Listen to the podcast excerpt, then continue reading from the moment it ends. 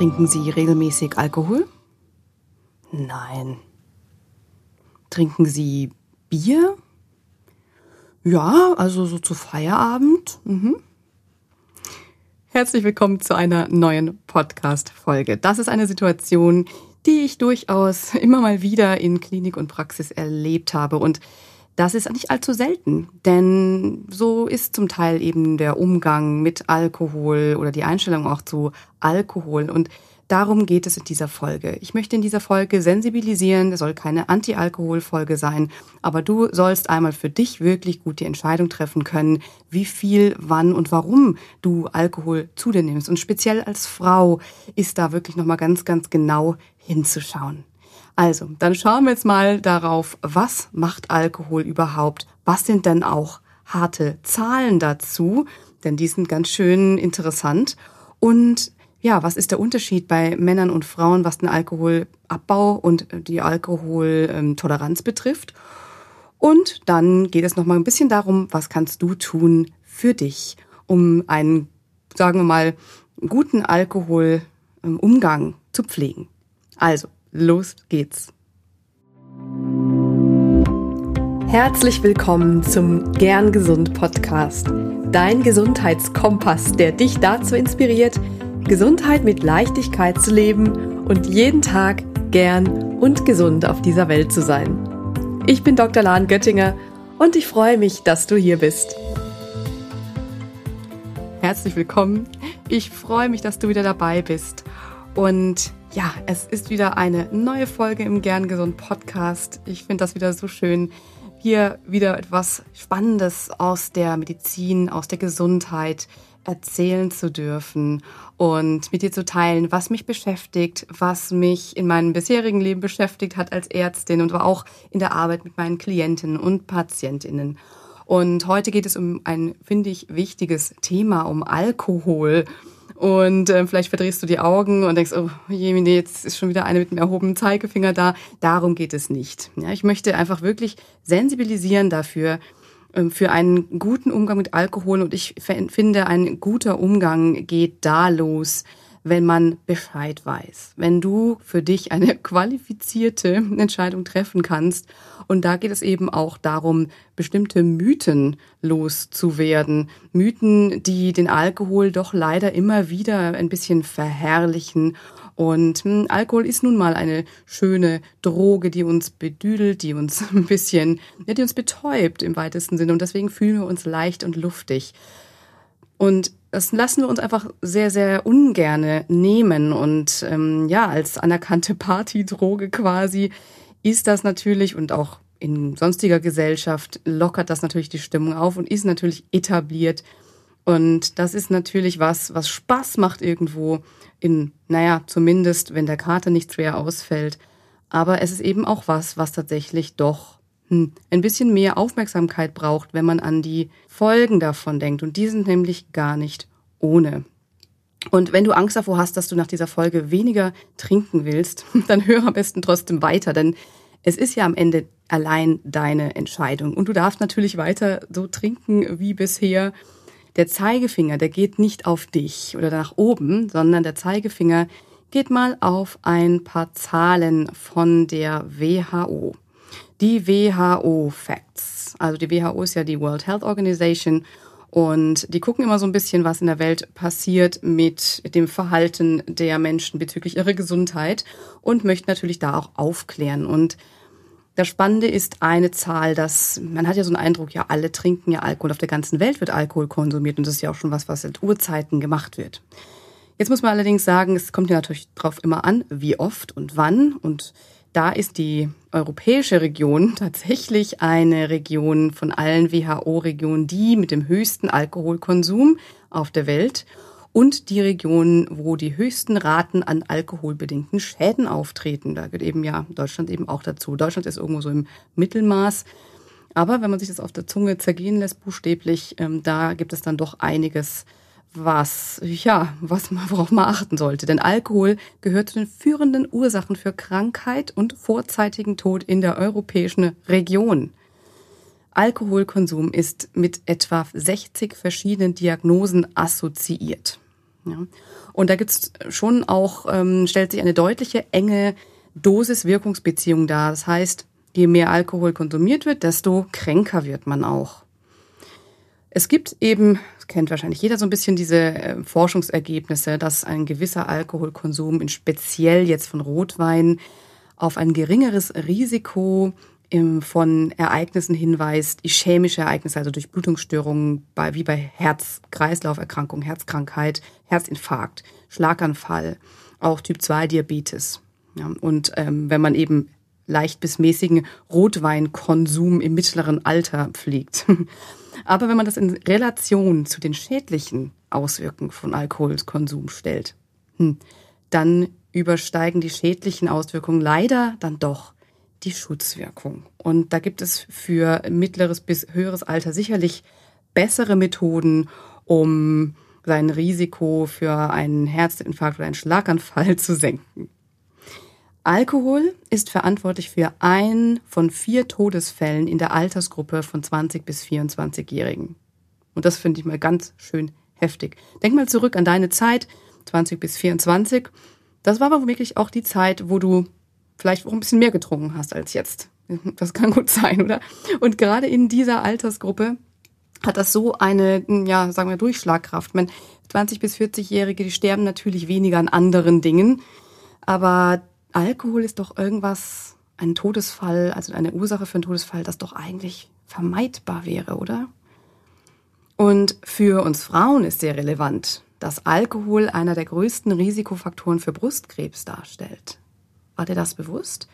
Du senkst dein Brustkrebsrisiko, wenn du weniger oder gar kein Alkohol trinkst. Und Alkohol begünstigt eben noch viele weitere Krebsarten, Darmkrebs, Leberkrebs ganz vorne mit dabei, Mund- und Zungenkrebs, ähm, also Mundboden- und Zungenkrebs, Speiseröhrenkrebs, Kehlkopfkrebs, Bauchspeicheldrüsenkrebs und noch viele mehr. Und für das Krebsrisiko, da gibt es eben keinen Schwellenwert. Es gibt keinen Wert, wo man sagen kann, darunter, darunter passt, da ist das Risiko nicht da und das steigt erst ab so und zu viel. Leider. Es gibt keinen unbedenklichen Wert für Alkoholkonsum bezüglich Krebsrisiko. Und wenn du dazu auch noch rauchst, dann, dann gute Nacht. Dann verfünffacht sich dein Krebsrisiko. Und Rauchen und viel trinken, dann geht das Risiko um ein 30-faches hoch. Da sind wir natürlich schon bei deutlichem Alkoholmissbrauch, ähm, äh, aber das ist natürlich dann ein wirklich, wirklich sehr, sehr hohes Krebsrisiko. Was aber für, ja, sagen wir mal, die Otto-Normalverbraucherin ähm, doch auch wesentlich ist, ist, dass Alkohol auch eine Rolle bei der Gewichtszunahme spielt. Das ist, viele reden ja über gesunde Ernährung und feilen ganz genau an bestimmten Kalorienzufuhren und ähm, Low Carb oder allen möglichen ähm, Diätformen und schauen da ganz genau hin. Und viele vergessen da, dass Alkohol da eine Riesenrolle natürlich spielt. Mit Alkohol nimmt man einfach ja, unnütze Kalorien zu sich und das kann sich ziemlich schnell so, sozusagen läppern. Das äh, ist zum einen so, dass Alkohol natürlich selbst viele Kalorien hat mm, und zum anderen so, dass Alkohol eben auch das Essverhalten verändert, das den Appetit steigert und dann auch noch äh, Frust über Gewichtszunahme oder generell dann Frust dazu führen kann, dass die Gefahr größer ist, zu Alkohol zu greifen. Und wenn wir eben auch jetzt speziell über Frauen sprechen, für uns Frauen ist es super wichtig zu wissen, dass Alkoholkonsum für Frauen nachweislich mit größeren Risiken verbunden ist als für Männer. Ähm, denn Alkohol hat bei Frauen generell eine schädlichere Wirkung, denn die Alkoholspiegel werden im Frauenkörper schneller toxisch aufgrund des niedrigen Wassergehaltes bei Frauen. Und das Enzym des Alkohol abbaut, es wird vom weiblichen Körper noch in geringeren Mengen produziert. Und das heißt, der Alkohol Alkoholabbau dauert auch noch länger und die Giftstoffe sind länger im Körper. Da gucken wir doch auch noch mal gerade hin, wie geht das eigentlich? Was, wie funktioniert dieser Alkoholabbau? Was passiert da mit dem Körper? Das werde ich mal ganz grob in drei Phasen eben auf teilen. Und äh, zwar trinken wir den Alkohol. Alkoholische Getränke enthalten eben das Ethanol. Und Ethanol wird ins Blut aufgenommen, verteilt sich in Organe und gelangt dann auch zur Leber. Und die Leber baut dann eben Alkohol ab. In der ersten Phase ähm, kommt das Enzym ADH, Alkoholdehydrogenase ins Spiel. Und das Enzym macht dann aus dem Alkohol das Acetaldehyd. Und das Acetaldehyd wiederum, das ist der wahre Bösewicht. Das ist das wirklich giftige Gift. Das greift die Zellmembranen an und macht auch indirekt Schäden, weil es ähm, auf Enzymsysteme hemmend wirkt und kann dadurch verschiedene Enzymkaskaden, Abbau, äh, Stoffwechselmechanismen ähm, dadurch unterbrechen oder verändern und stören. Und das Acetaldehyd ist auch das, was am Ende den Kater macht. Dieses Acetaldehyd wird dann in Essigsäure umgewandelt und zum Schluss ähm, gibt dann die Leber die Essigsäure an die Körperflüssigkeiten ab, wo das dann auf, äh, ausgeschieden wird. Durch weitere Eiweißstoffe wird das nochmal in Kohlendioxid und Wasser umgewandelt und ausgeschieden. Und da ist auch eine ganz wichtige Sache, wenn du an Alkohol gewöhnt bist, ja, es kann sich eine gewisse Gewöhnung einstellen, weil es ähm, eben durch ein Enzym dazu kommen kann, dass man es besser verstoffwechselt, aber das bezieht sich vor allem auf die berauschende Wirkung. Das heißt, dass man merkt nicht mehr so diesen Rausch, aber die Toxizität, die sinkt dadurch nicht. Und damit auch nicht die schädigende Wirkung auf die Zellen. Das heißt, wenn du ähm, eben ein paar Bier gut wegstellst und kaum was merkst, dann kann das umso schlimmer sein, weil du dadurch eher, eher mehr trinkst, um diese berauschende Wirkung zu haben. Aber trotzdem genau die gleiche Toxizität, als du es mehr gemerkt hättest. Und auch wenn du Maßnahmen ergreifst, um den Kater zu mildern, sei es viel trinken oder sich viel bewegen, den Stoffwechsel anregen. So richtig tolle Dinge gibt's da tatsächlich auch nicht, aber es gibt zumindest ein paar Sachen, die lassen sich den Kater schlimm, weniger schlimm anfühlen. Die schädigende Wirkung bleibt trotzdem. Ja, so ist das leider. Dann möchte ich nochmal genauer auf eben den Unterschied bei Männern und Frauen eingehen. Das heißt jetzt auch nicht, dass es für Männer überhaupt nicht schädlich ist und für, nur für Frauen schädlich. Ähm, ich möchte aber dafür sensibilisieren, dass gerade für Frauen es umso wichtiger ist, gut zu überlegen, wie viel Alkohol du deinem Körper zumuten möchtest.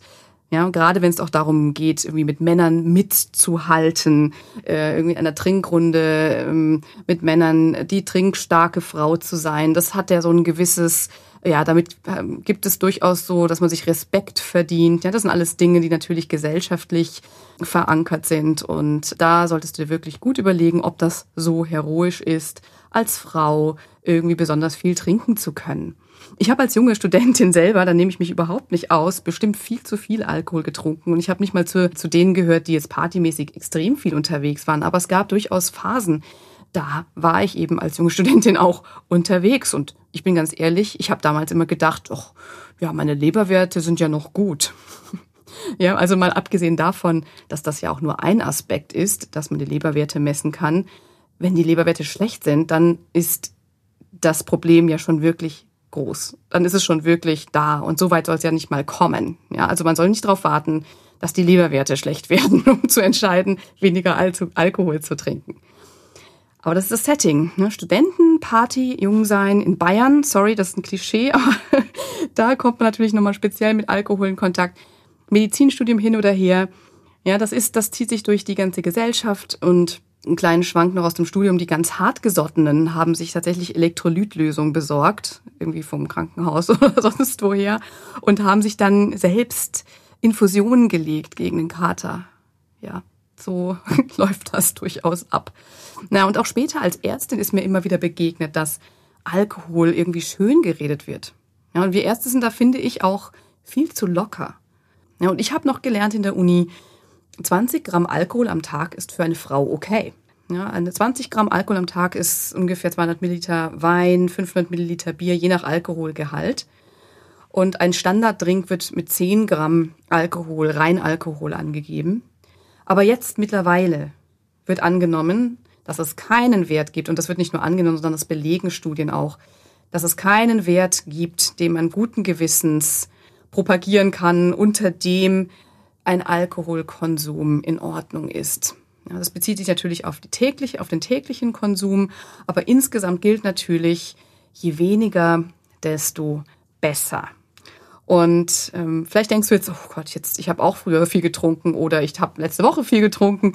wie kann ich das jetzt denn ungeschehen machen? Kann ich jetzt das irgendwie rückgängig machen? Kann ich mir etwas Gutes tun, um das ähm, umzudrehen, was meinem Körper da vielleicht schon geschadet hat? Hm, das kannst du nicht, ja.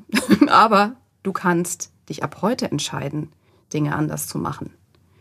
Du kannst dich ab heute entscheiden, bewusster in dich reinzuhorchen. Wann möchtest du wirklich eben Alkohol trinken? Wann ist es vielleicht Gewohnheit? Wann ist es so ja, wann ist vielleicht sogar Gruppendruck?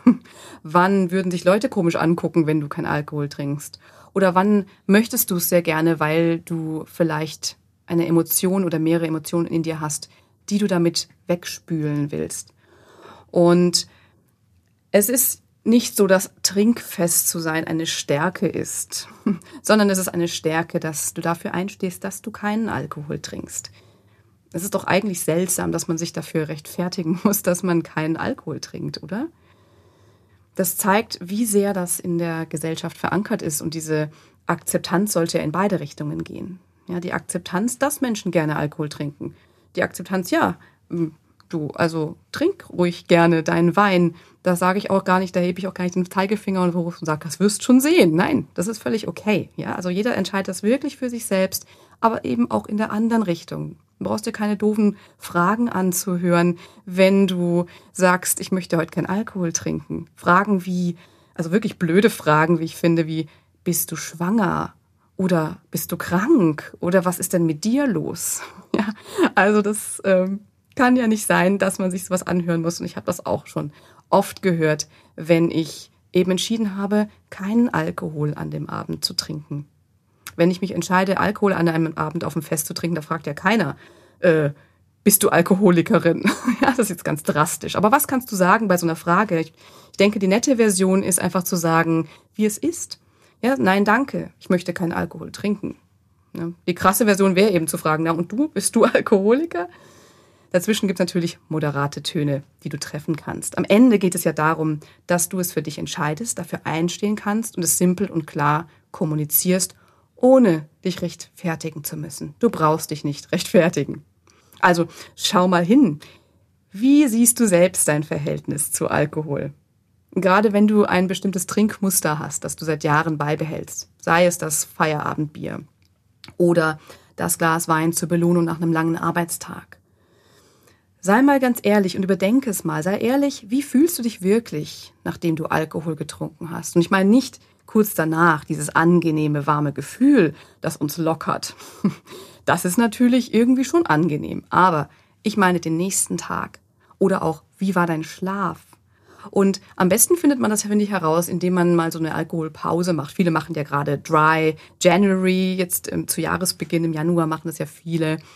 Ähm, dann mal auch einen ganzen Monat keinen Alkohol zu trinken. Das ist super. Das kann ich sehr, sehr befürworten, denn dann merkt man erst, wie gut es einem doch gehen kann. Nur es kommt ja nicht darauf an, was du im Januar machst, sondern es kommt darauf an, was du den Rest des Jahres machst. Und vielleicht kannst du da auch was von mitnehmen und spürst, dass es dir gut tut und weißt dann, dieses, diese Belohnung, dieses Incentive, wieder gut zu schlafen, dich besser zu fühlen, das kann es eben wert sein, genauer hinzuschauen, wann möchtest du wirklich Alkohol trinken.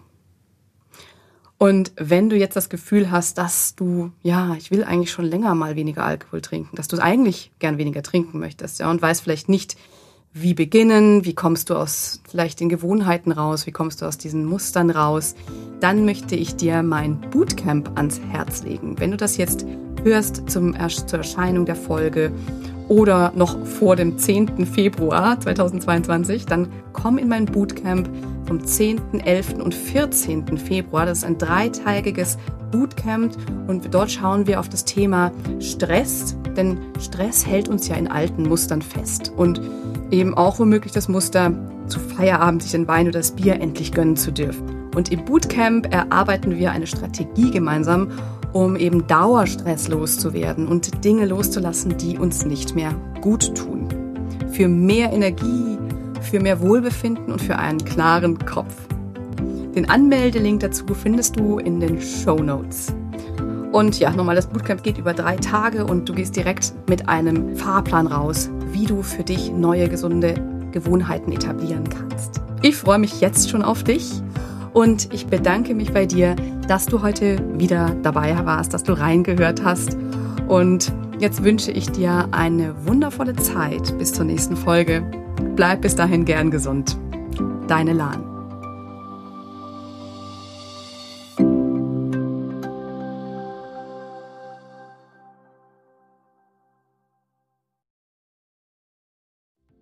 Ganz lieben Dank an dich, dass du heute reingehört hast in den Gern Gesund Podcast. Was gibt es denn aktuell noch, was du tun kannst, um deine Gesundheit mit Leichtigkeit zu leben? Gerne unterstütze ich dich mit meinem 5-Tage Health Flow. Fünf Tage lang bekommst du eine E-Mail von mir mit Ideen, Impulsen und Übungen, um direkt ins Tun zu kommen. Dieser 5-Tage-Kurs kostet dich 0 Euro. Du trägst dich mit deiner E-Mail-Adresse bei mir ein und bekommst direkt meinen Input und mein Wissen für dich in deine Inbox folge einfach dem Link 5 Tage Health Flow in den Show Notes. Und wenn du noch weitergehen möchtest, dann melde dich doch gerne direkt bei mir, wenn du magst. In einem kostenfreien und unverbindlichen Gespräch schauen wir, in welchen Gesundheitszielen ich dich ganz persönlich unterstützen kann. Ich freue mich darauf, von dir zu hören. Bis zur nächsten Folge. Bleib bis dahin gern gesund. Deine Lahn.